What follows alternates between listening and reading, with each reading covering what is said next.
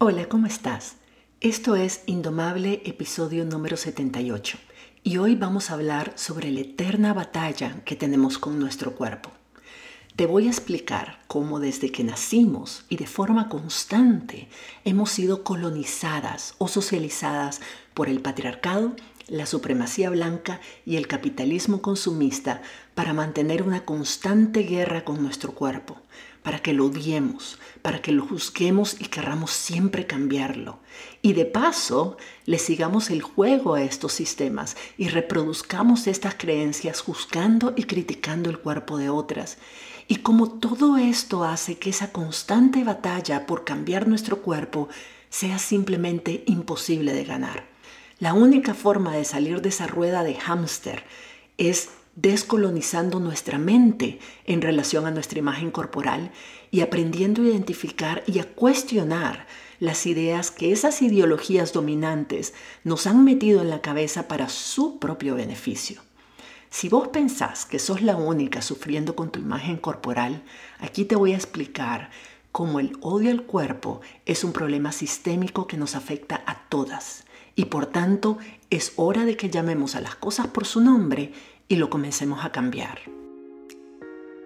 Estás escuchando Indomable con Virginia Lacayo, con quien en cada episodio aprenderás a entender tu mente, a identificar tus creencias limitantes y a saber cómo manejar tus pensamientos y emociones para que realmente puedas tener el control de tu vida.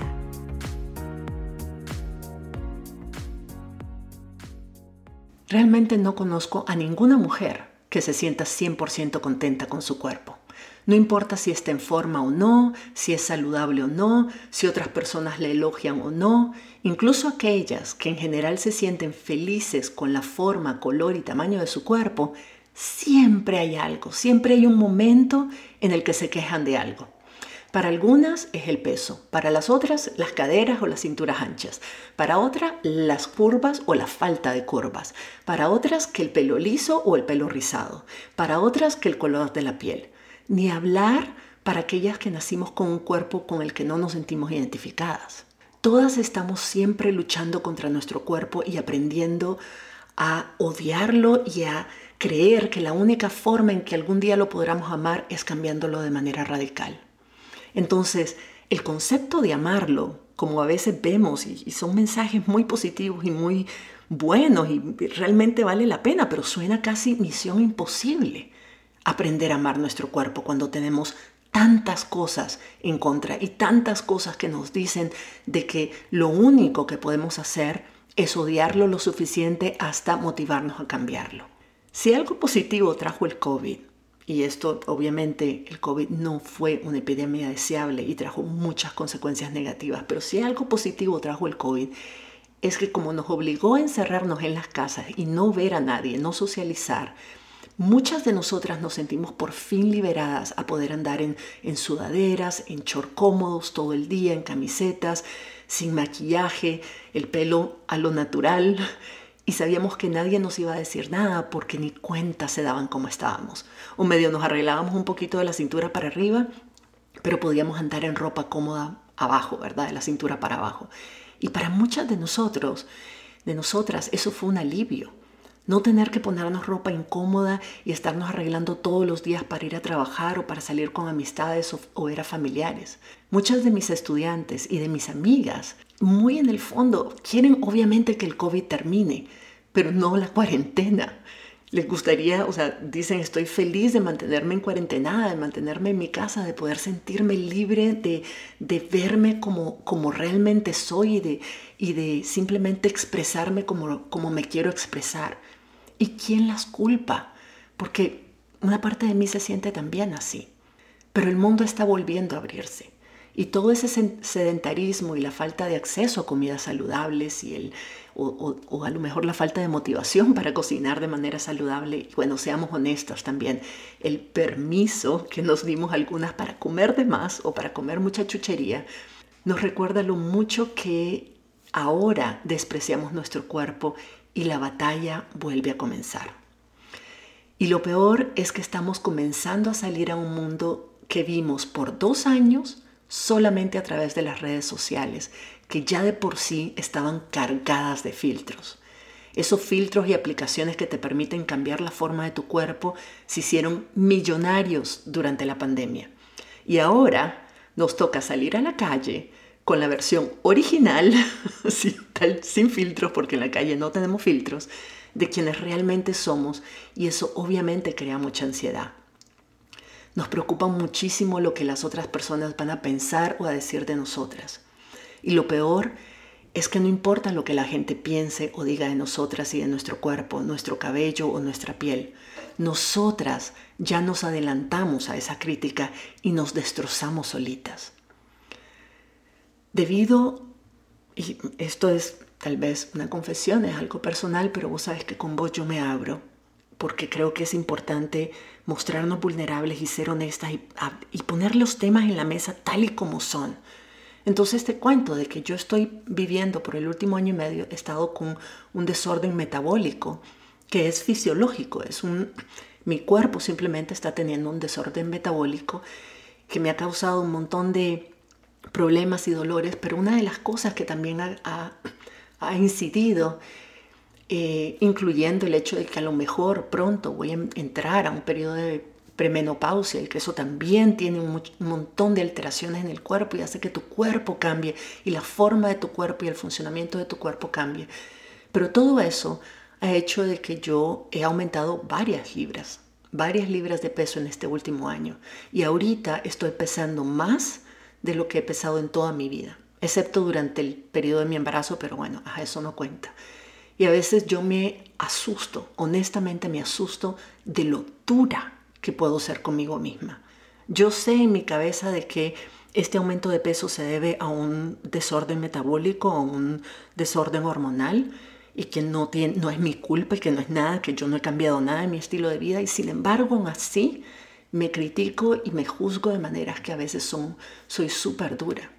Si alguien, si alguien me dijera las cosas que yo me digo a veces en el espejo, con todo lo que lo linda gente y lo buena gente y lo pacífica que yo soy, creo que le daría un puñetazo. Y eso que vos sabés que yo soy, yo estoy en contra de todas las formas de violencia. Pero, ala, hay que ver las cosas que a veces yo me digo. Y yo sé que vos también lo haces. Y no importa si vos a mí me consideras una persona atractiva o no, o, o si a vos te elogia todo el mundo. El punto es que nosotras no nos dejamos pasar un solo pelo mal puesto nos fijamos en todo y criticamos todo. Si algo nos parece lindo y tenemos un pensamiento bonito sobre nuestro cuerpo, ya, inmediatamente buscamos algo que no nos gusta y, nos ensañamos con eso. Y lo peor es que a veces justificamos esa crítica destructiva y corrosiva que nos hacemos, pensando de que tenemos razón de criticarnos y que es por nuestro propio bien que esas críticas de alguna forma nos van a motivar a cambiar lo que queremos cambiar en nuestro cuerpo. Hace poco, en mi programa de membresía, una compañera me dijo que le estaba costando mucho aceptarse tal y como era. Trabajamos mucho en el tema de autoestima, en el tema de autoconfianza, en el tema de imagen corporal. Y una de las cosas que tratamos de hacer es de aceptarnos, de comenzar por ahí, aceptarnos como somos, aceptar nuestro cuerpo, reconocer que nuestro cuerpo es un cuerpo humano, es un cuerpo normal, es un cuerpo como el que tienen miles de otras mujeres. Pero ella decía que le estaba costando mucho aceptarse como era y reconocer que su cuerpo es normal, porque no dejaba de pensar que la grasa que tenía en exceso era la razón de todos sus problemas de salud. Lo que hice en esa sesión de coaching fue mostrarle cómo su cerebro estaba buscando culpables donde tal vez no había. Estaba buscando chivos expiatorios y que precisamente eso podía estarle impidiendo mejorar la verdadera causa de su condición de salud. Y le pregunté, si vos no creyeras que hay algo malo con tu cuerpo y que tu apariencia es la culpable de todos los males que te pasan, ¿en qué enfocarías tu esfuerzo? ¿En qué enfocarías tu, tu mente? Y ella me dijo que si no creyera que su problema de salud se debía a que había subido de peso, entonces se enfocaría en hacerse todo tipo de exámenes para averiguar la verdadera causa y entonces se enfocaría en resolver esa causa.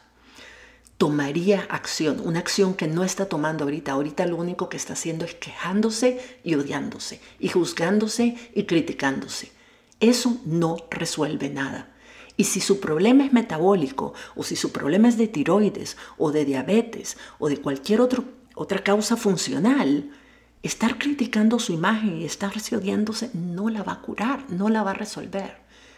Mientras ella siga creyendo que todos sus problemas son por su apariencia, entonces su cerebro le va a resultar mucho más cómodo quedarse ahí en la zona de confort de la crítica destructiva y de la actitud de víctima que tiene, porque aunque es dolorosa, pues estamos acostumbradas. Hemos pasado toda la vida criticándonos y juzgándonos. Duele, pero ya como que ya como que agarramos cuero, ¿verdad? Ya como que ya ni la sentimos. Y en todo caso, quedarnos ahí criticando y odiándonos hace que no hagamos nada al respecto y ella no está mejorando su, su condición de salud porque simplemente llegó a la conclusión totalmente arbitraria de que el problema es que ella estaba gorda y entonces que por tanto el problema era de gordura y como no logra bajar de peso entonces ya no hay nada que hacer. Por siglos a las mujeres nos han convencido de que hay algo malo con nuestro cuerpo, que todos nuestros problemas o que la mayor parte de nuestros problemas están relacionados con nuestra imagen corporal pero te voy a, realmente quiero que escuches esto que probablemente no sabías y cuando yo lo escuché por primera vez me abrió la mente de una forma que nada me había abierto la mente en relación a mi cuerpo. Vos sabés de dónde viene la idea de, que ser flaca es mejor es más saludable, es más bonito, es más elegante, es más femenino. ¿Vos sabés de dónde viene esa idea? Viene de la época de la esclavitud. Las esclavas en aquella época provenían en su mayoría de África. Entonces tenían por naturaleza, tenían piel oscura, tenían caderas más anchas, tenían más curvas, eh, tenían el cabello rizado, todo eso, ¿verdad? Típico de esa, esa, esa estructura. Entonces, además, si sumamos su naturaleza, digamos, la forma de su cuerpo y de su color y de su cabello natural, de África, lo sumamos al tipo de condiciones de vida que tenían, que su alimentación se basaba sobre todo en carbohidratos, porque primero eran más baratos y más accesibles, y segundo, le daban las energías que necesitaban para el trabajo duro que tenían que hacer en el campo. Entonces todo eso hacía que obviamente, aparte de tener más grasa, también tenían músculos más fuertes y eran más voluptuosas. Entonces los hombres europeos que eran los esclavistas en ese entonces, querían diferenciar a sus mujeres de esas esclavas negras que consideraban inferiores, que consideraban pseudohumanas. Y entonces para diferenciarlas empezaron a valorar y a promover la piel clarita, diga la piel blanca, el cabello rubio y liso, la delgadez, la falta de curvas, como si esas características fueran deseables y además fueran un símbolo de estatus. Esta es una mujer noble porque tiene estas características físicas y la distingue de la negra esclava que tiene todas esas características físicas, ¿verdad? El punto es que los cuerpos de las mujeres blancas se volvieron entonces desde ese momento en el estándar de belleza a nivel global porque los europeos colonos estaban en el poder y crearon el paradigma de la supremacía blanca para diferenciarse de las otras razas y de las otras etnias y perpetuar de esa manera su estatus.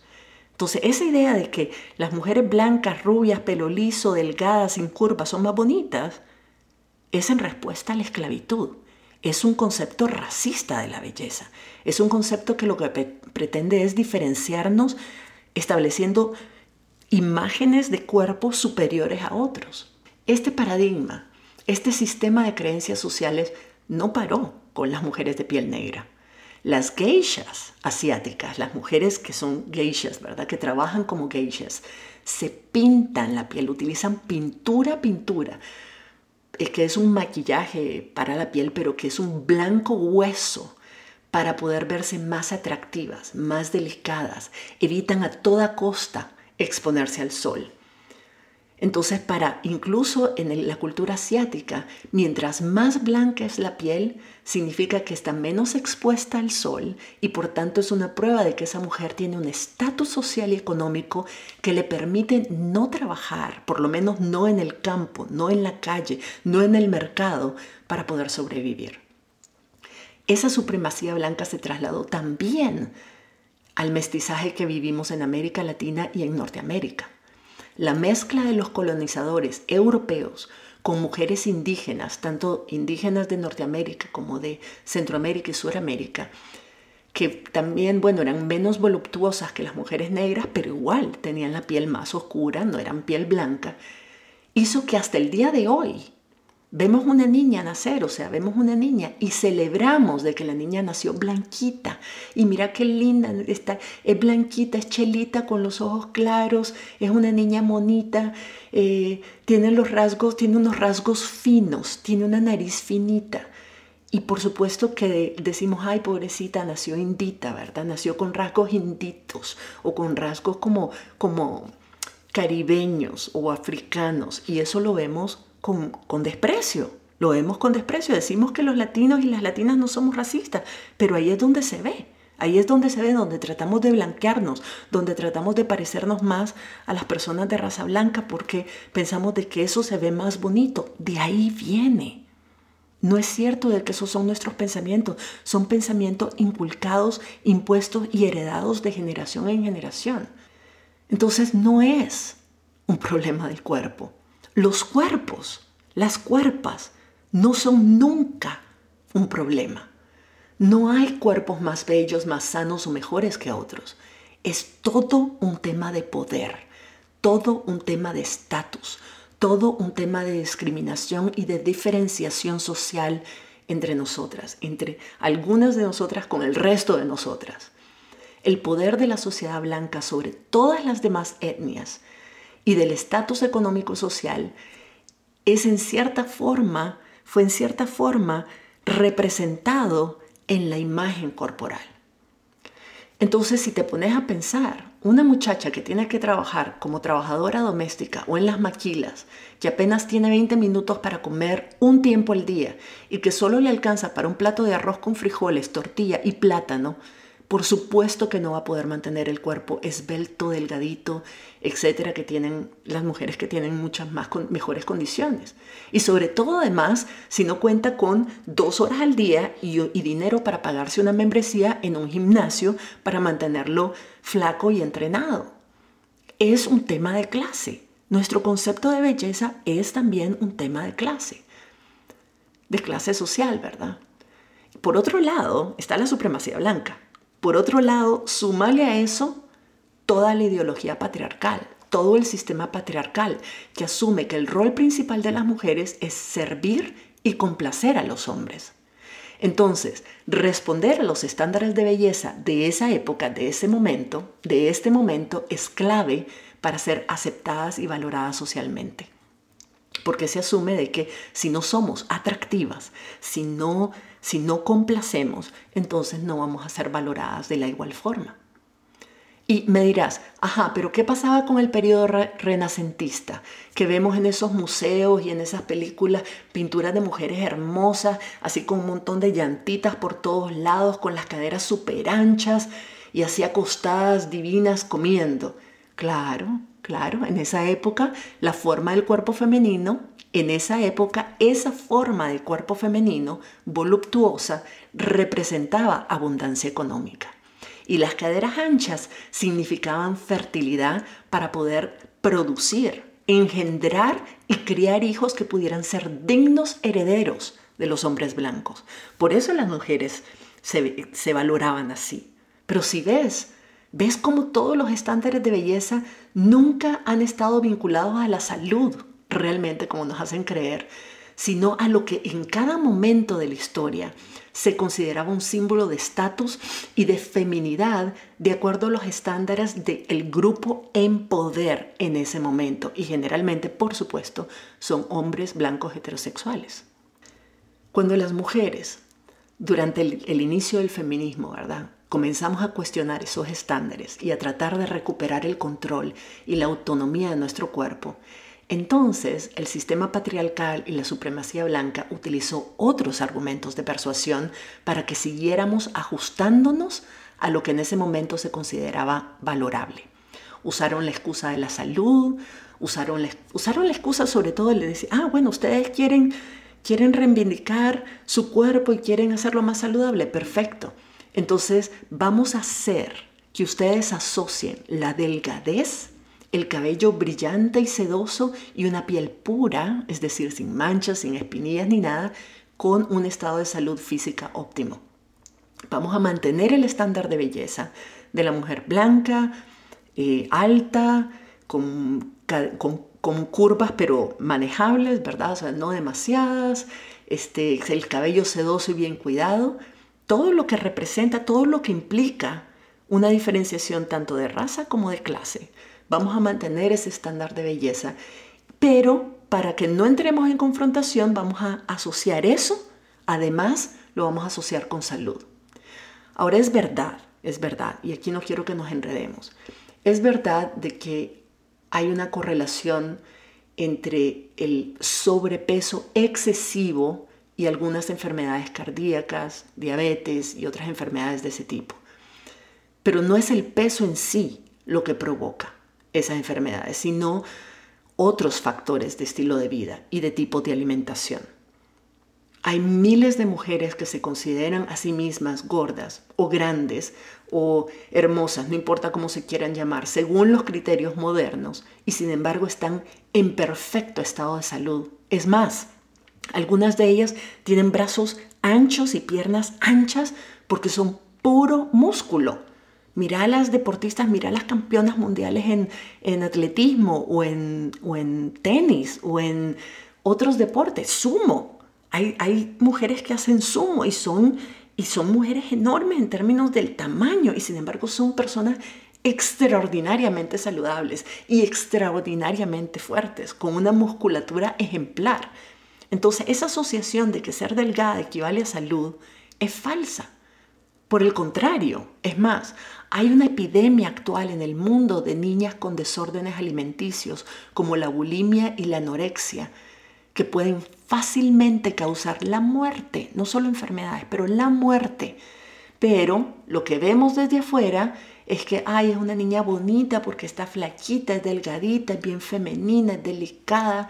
Y entonces asumimos de que ese, ese cuerpo es el resultado de una persona que está sana, que come bien y hace ejercicios. Y no es cierto. La mayoría de las mujeres a nuestro alrededor que consideramos delgadas, muchas de nosotras somos pura piel y grasa. No tenemos, hemos perdido musculatura. Entonces nos vemos delgadas, pero no somos fuertes y no estamos sanas. Tenemos más grasa corporal que masa muscular, pero no se nota, porque lo único que vemos es la forma, es el tamaño del cuerpo. Entonces asumimos de que están saludables, pero no es cierto. Nuestro cerebro primitivo asume que la crítica y el rechazo social equivalen a la muerte. Esto ya lo hemos hablado en, otras, en otros episodios. Entonces, obviamente se obsesiona con llenar los estándares que la sociedad nos impone y con complacer incluso a costa de nuestra propia salud, no solo física, sino sobre todo mental y emocional, complacer y llenar esos estándares. Si no llenamos esos estándares, si no cuestionamos al sistema patriarcal y al sistema de supremacía blanca, más bien nos cuestionamos nosotras y pensamos que somos nosotras las que estamos mal. Y peor aún, reproducimos esas ideas criticando o por lo menos aconsejando a otras mujeres a rechazar su cuerpo y cambiarlo por su propio bien. Lo único que estamos haciendo es entrar en ese juego. Es hora de que comencemos a llamar a cada cosa por su nombre. Tu cuerpo es un cuerpo normal. Punto. A mí no me gusta usar el concepto de normal, pero lo que quiero decir es que es un cuerpo que nació perfecto, que es un cuerpo que tiene todo lo que necesita para funcionar. Es un cuerpo de mujer normal. Es un cuerpo que tiene pechos, caderas, muslos, brazos, cabello, grasa corporal. Es un cuerpo humano. La forma, el color, la textura, el tamaño son distintos para cada mujer, así como no hay dos huellas digitales idénticas. Entonces, compararnos y tratar de parecernos a otras personas es, en el mejor de los casos, absurdo. Y en el peor de los casos, puede ser hasta peligroso para la salud que supuestamente tanto queremos cuidar y conservar. Y no me crean si, si no quieren. O sea, no me quieres creer, no agarres mi palabra por, por hecho. Haz tu propia investigación. Anda, buscate fuentes científicas confiables. Por favor, no, te, no, en no en las redes sociales, ni en Wikipedia, ni nada de eso. Busca, eh, busca revistas científicas confiables y averigua, mira lo que esas revistas, esos estudios científicos hablan de la relación entre el peso por sí solo y la salud. Y vas a ver cómo hay un montón de mitos muy bien tergiversados sobre la relación entre peso y salud. La cantidad de peso que una persona tiene no tiene una correlación directa sobre la condición de salud de la persona. A menos que el peso sea excesivo, pero eso no es, el problema no es el peso, sino todos los otros factores que también están involucrados. De eso voy a hablar en un momentito.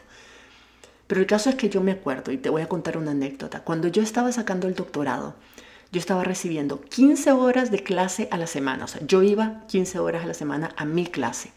Además, yo daba clase a mis estudiantes otras 15 horas a la semana. Y además tenía que hacer mis trabajos y mis tareas que implicaban horas y horas y horas de estudio en la biblioteca. Y además tenía que corregir los trabajos de mis estudiantes. Al final, yo trabajaba más de 100 horas a la semana, incluyendo los fines de semana. Y estaba bajo mucho estrés, apenas tenía tiempo para dormir, mucho menos para comer. En ese entonces, yo perdí un montón de peso. Creo que fue el periodo en que más flaca he estado en mi vida. Y la gente me elogiaba. Me decían que me veía divina, que me quedaba súper bien verme así de flaquita y que debería mantenerme así. Pero a nadie le preocupaba de que yo hubiera perdido peso tan rápido y de esa forma. Más bien, imagínate, más bien había gente que me decía que se iban a meter a sacar un doctorado de siete años únicamente para ver si así lograban perder de peso ellas también. Ridículo, ridículo. Pero lo peor de todo es que en ese momento me lo creí y hasta comencé a verlo como algo positivo y decía, qué alegre, bueno, estoy sufriendo, pero por lo menos estoy flaca. Y la gente me seguía elogiando. Y por un momento me importó más eso que el precio que estaba pagando yo por mi salud. Y eso es lo que hacemos muchas. Estamos dispuestas a sacrificar nuestra salud a cambio de miserables elogios, porque al final los elogios no te dan de comer. Los elogios no te van a dar nada, no van a aportar nada a tu calidad de vida pero estamos dispuestas a sacrificar nuestra salud por los elogios, por cómo nos ven la gente en las redes sociales, cómo nos mira la familia, cómo, cómo nos miran las personas a las que queremos atraer. Todo esto viene del patriarcado, viene de la supremacía blanca, pero eso no es lo único.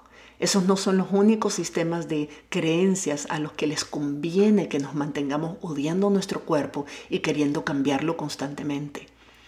El capitalismo consumista en el que vivimos vio una excelente oportunidad en todas estas creencias tóxicas sobre nuestra imagen física y se agarró de ahí y tiene décadas explotándola a su favor. La industria de las dietas, los gimnasios, los aparatos de ejercicio físico, los programas para bajar de peso, los suplementos, todo eso para ponerte en forma es una industria billonaria que le conviene alimentar la idea de que tu cuerpo no es perfecto, que tu cuerpo tiene un problema, de que tu cuerpo es defectuoso y de que el cuerpo perfecto es el cuerpo delgado y musculoso. Y sí, el capitalismo consumista se apropió de las reivindicaciones de lo que de lo que le convenía apropiarse de las reivindicaciones feministas de que la imagen del cuerpo flaquito, delgadito, debilucho no era un símbolo de feminidad y el feminismo tratando de reivindicar de que las mujeres podemos ser femeninas y además fuertes. Y entonces comenzó muy, muy convenientemente a bombardearnos con la idea de que, de que ahora la nueva belleza femenina es la que invierte horas en el gimnasio y tiene una dieta a base de plantas que son más caras, ¿verdad? Que, lo, que los carbohidratos y que además eh, tenemos que tomar suplementos naturales y otro montón de productos para llegar a ese resultado rápido y hacerlo y mantenernos ahí. Y esa es, es una industria billonaria. Los únicos que han ganado un montón con toda esa propaganda son ellos, son esas empresas. Entonces no importa qué cuerpo querrás tener y no importa con qué imagen de feminidad y belleza estés de acuerdo o compartas. Yo quisiera retarte hoy, dame el chance de retarte a considerar de que tal vez ninguna de esas nociones de belleza es realmente tuya, sino que ha sido impuesta muy sutil y hábilmente por sistemas que les interesa que creas en eso, que les interesa que creas en que tu cuerpo no es perfecto y que tenés que aspirar a otra cosa, a ser distinta, porque eso es lo que les permite, si vos te crees eso, es lo que les permite a esos sistemas sostenerse y reproducirse.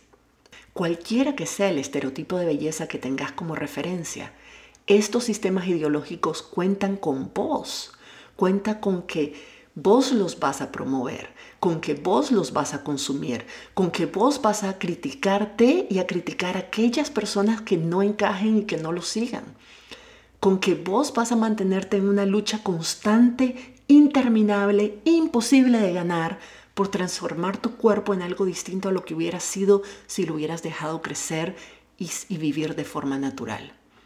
Yo tengo varias estudiantes y clientes que literalmente se torturan para bajar de peso y ponerse en forma. Se torturan, se ponen en dietas súper estrictas, pasan hambre, evitan encuentros sociales, se pasan todo el día criticándose y obsesionadas con su cuerpo, se pasan horas en el gimnasio tratando de lograr resultados rápidos, hasta terminan lastimándose con lesiones, literalmente.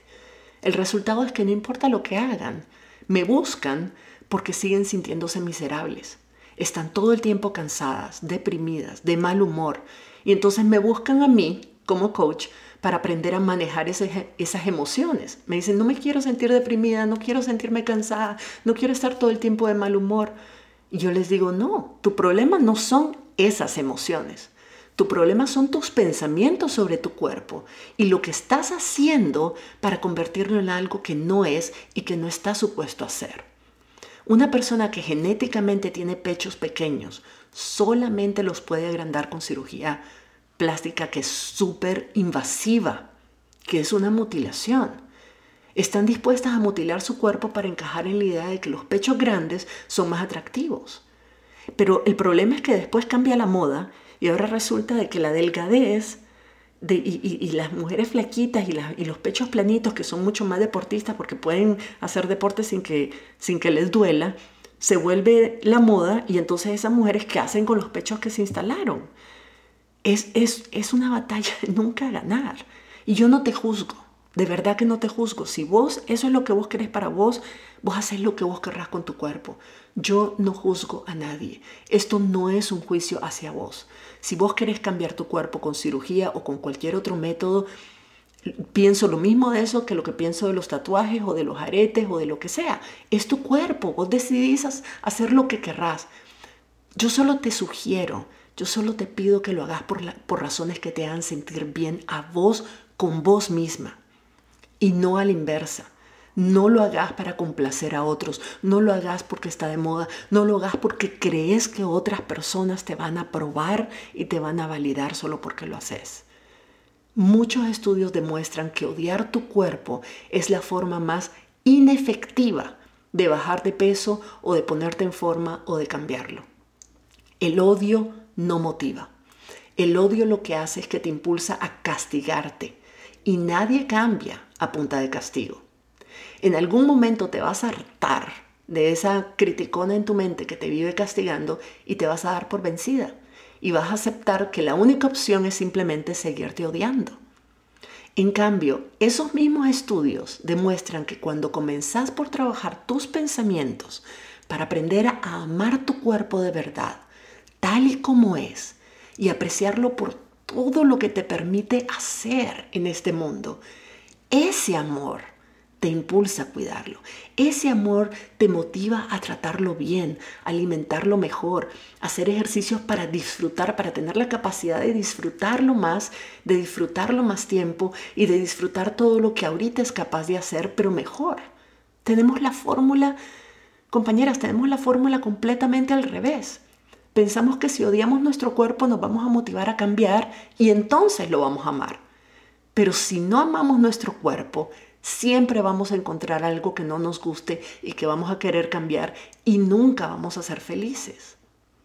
Entonces, la fórmula es empezar por el, por el otro lado, empezar por el fin. Si comenzamos amándonos de verdad y agradeciendo el cuerpo que ya tenemos, que nos permite vivir la vida que vivimos, entonces vamos a cuidarlo y entonces vamos a sentirnos mejor y lo vamos a apreciar más y entonces lo vamos a cuidar más y entonces lo vamos a apreciar más y lo vamos a cuidar más y eso se vuelve en un círculo virtuoso. Yo no sé si vos has notado, pero yo he visto un montón de mujeres que, que, tienen curvas, que tienen un montón de curvas, que no responden para nada, que tienen el pelo rizado, la piel oscura, ¿verdad? No responden para, a los estándares de belleza que nos muestran las redes sociales y, y, los medios de comunicación y las revistas de moda y todo eso. Y sin embargo esas mujeres son tan, o sea, son tan sexys que es imposible dejarlas de ver se ven radiantes, son exitosas, tienen una vida llena de aventuras, tienen un montón de enamorados o de enamoradas, se ven felices. Y vos decís, pero ¿cómo hace? Con ese cuerpo, con esa cara, con ese pelo. Y luego ves a una persona flaca, a una persona que es delgada, que está súper en forma, que que tiene el pelo súper brillante, sedoso, bonito, súper largo y que lo único que pasa haciendo todo el tiempo es hablando de lo gorda que está y de la nueva dieta que está haciendo y que se siente cansada y que está deprimida y que no encuentra pareja y que se vive quejando. ¿Has notado? Entonces, ¿cuál, cuál es la diferencia? No es el cuerpo. No es el cuerpo lo que hace a una más feliz que la otra. La diferencia es que no hay nada en el mundo más sexy más atractivo, más imán que una mujer que se gusta a sí misma y que va por la vida como si el mundo le perteneciera. Eso es súper sexy. Te hace hasta dudar. Tu cerebro se confunde porque siempre has asumido de que una persona que no tiene el cuerpo, el pelo, la piel de una modelo, no debería sentirte tan, sentirse tan confiada, tan segura, tan sexy, tan atractiva. Entonces cuando lo vemos, no, nos mueve el piso, decimos, no, pero espérate, esto, esto no se explica, ¿cómo así? Y el secreto es eso, no hay nada más sexy y más atractivo que una mujer que se gusta a sí misma y que va por la vida como si el mundo le perteneciera. Entonces es cuando debemos preguntarnos, ¿por qué quiero yo cambiar? ¿Para qué? ¿Qué creo yo que va a ser distinto cuando baje de peso, cuando me aumenten las nalgas, cuando me aumente el pecho, cuando ¿qué creo yo que va a ser distinto cuando yo cambie? ¿Qué me garantiza de que esto me va a hacer más feliz? ¿Qué me garantiza de que esto es lo que me va a conseguir pareja? Y una pareja que valga la pena, ¿verdad? No cualquier baboso babosa. ¿Qué me garantiza de que este nuevo cuerpo me va a permitir tener una vida sexual más plena, más rica, más llena, más, más frecuente? ¿Qué me garantiza de que voy a ser más exitosa? ¿Para qué? ¿Por qué quiero cambiar? ¿Cuáles son las verdaderas razones? Y entonces la siguiente pregunta es, es esto. Si vos pudieras tener todo eso que deseas, todo eso que crees, que cambiando de cuerpo vas a lograr. Voy a tener, me voy a sentir exitosa, me voy a sentir más sexy, me voy a sentir más atractiva, me voy a sentir más feliz, me voy a sentir más segura de mí misma, más confiada, voy a, voy a ir por la vida así como, como que me como el mundo. Si vos pudieras sentir todo eso ya, ahorita, sin tener que cambiar tu cuerpo, si yo te diré, todo eso lo puedes, ¿querés sentirte así? lo trabajamos y te sentís así ya. Después vemos qué hacemos con tu cuerpo, pero ya, con el cuerpo que tenés. Si vos tuvieras la seguridad de que puedes sentir todo eso, ¿seguirías obsesionada con cambiar tu cuerpo? Si te sintieras así de atractiva y feliz ahorita con el cuerpo que tenés, ¿no te sería más fácil enfocarte en mejorar tu salud por el hecho de vivir más años y sentirte mejor y disfrutar más del tiempo, más, más de la maravillosa vida que tenés ahorita en lugar de esperar a cambiar tu cuerpo para ver si tenés esa vida y para ver si con suerte llegas a sentirte así. Hay que darle vuelta a la fórmula. Y no, y no estoy diciendo, ojo, no estoy diciendo, cuando hablo de aceptar y de armar nuestro cuerpo, no estoy diciendo que a partir de ahora comamos cualquier cosa y no nos levantemos nunca del sofá. No, Es cierto que un sobrepeso excesivo puede tener consecuencias serias para la salud. Hay que cuidarse.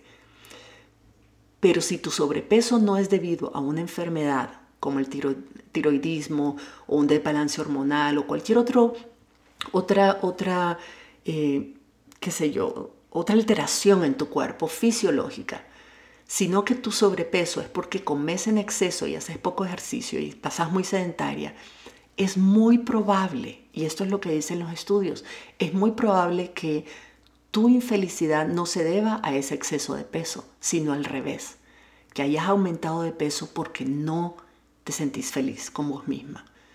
Muchas personas recurrimos a la comida como una forma de compensar insatisfacciones más profundas que tenemos en la vida, como una forma de compensar traumas que no hemos procesado, dolores que no hemos procesado, una relación que no nos satisface, una carrera que no nos llena. Cuando no sabemos identificar y procesar de manera saludable emociones como la rabia, la tristeza, la depresión, el resentimiento, la ansiedad, el estrés, el aburrimiento, la insatisfacción en general, la comida es una de las fuentes accesibles de placer inmediato a la que recurrimos con frecuencia. Es normal que nos atranquemos, es normal que busquemos la comida. Acordate que el cerebro no le gusta sentir emociones incómodas porque asume de que son peligrosas. Entonces va a buscar siempre aquello que produzca el mayor nivel de placer con el menor esfuerzo posible. Y no es de extrañar que entonces nos engordemos y nos enfermemos y que después nos deprimamos y nos odiemos por vernos así, pero no es el sobrepeso lo que te causa esas emociones, sino a la inversa. Esas emociones mal manejadas hicieron que tu comportamiento lastimara tu salud física. Es importante comer saludable, es importante hacer ejercicio, pero te invito a que lo hagas porque te vas a sentir mejor, porque vas a tener más energía, porque vas a, sentirte más ágil y ligera, porque al hacer, al hacer cosas difíciles, al, retarte, vas a desarrollar confianza en vos misma, vas a estar más saludable y eso te va a hacer sentir bien. Eso va a hacer que las emociones que sientas son positivas. Entonces, hacer todo eso porque te querés, porque te aceptás, porque querés lo mejor para vos, porque las razones para hacerlo te motivan realmente y se alinean con tus valores y el estilo de vida que querés tener. Y porque tus acciones son el resultado de un amor profundo que sentís por vos misma y por tu cuerpo un cuerpo que es perfectamente funcional, que es igual al que de muchísimos otros cuerpos y un cuerpo al, al que tenés mucho, mucho que agradecerle. Entonces, de nuevo, te invito a poner mucha atención a las creencias y a los juicios que tenés sobre tu cuerpo y preguntarte en qué medida son tuyos, en qué medida son ideas tuyas o son ideas impuestas sutilmente por el patriarcado, la supremacía blanca y el capitalismo consumista, y que simplemente han sido socialmente aceptados a tal punto que vos los has incorporado como si fueran tuyos. Porque el hecho, el simple hecho de que tengas esos pensamientos no significa que esos pensamientos sean tuyos. Tu mente solo está reproduciendo lo que otros te han dicho toda la vida y que vos nunca cuestionaste. Entonces tu mente cree que son tus pensamientos, que vos los estás inventando y los estás, pero no son tuyos. Te invito a pensar en eso con cuidado y a preguntarte si vale la pena seguir jugando el juego paradójico de afectar tu salud mental y emocional a cambio de supuestamente verte, no estar, pero verte, entre comillas, más saludable y llenar todos los estándares de belleza de la época, de esta época que por cierto te aviso, porque va a pasar, de que no van a tardar en cambiar. Y todo lo que estás haciendo para encajar en ese molde ahorita, vas a tener que volver a empezar de cero para encajar en el siguiente molde. Entonces, esta es una buena oportunidad para decidir qué es lo que vos querés experimentar con tu cuerpo y cómo trabajar en tu salud mental y emocional primero te va a ayudar a tener el cuerpo que combine que complemente la felicidad que vas a empezar a sentir. Si quieres aprender a manejar tu mente y tus emociones para poder experimentar el verdadero amor incondicional hacia vos misma y hacia tu cuerpo y comenzar a vivir una vida más auténtica, te invito a seguirme en mis redes sociales y a registrarte en mi lista de correos para recibir más información, más tips, más herramientas sobre todos estos temas que solo comparto con mi comunidad VIP, que es la comunidad de suscriptores que tengo. Para registrarte visita mi sitio web virginialacayo.com. Te espero por allá y nos escuchamos en la próxima. Si te gustó este episodio, puedes registrarte en el programa Indomable, la comunidad de desarrollo personal donde Virginia Lacayo te acompañará y te brindará herramientas que te ayudarán a transformar tu vida. Visita la página virginialacayo.com y regístrate para recibir contenido exclusivo.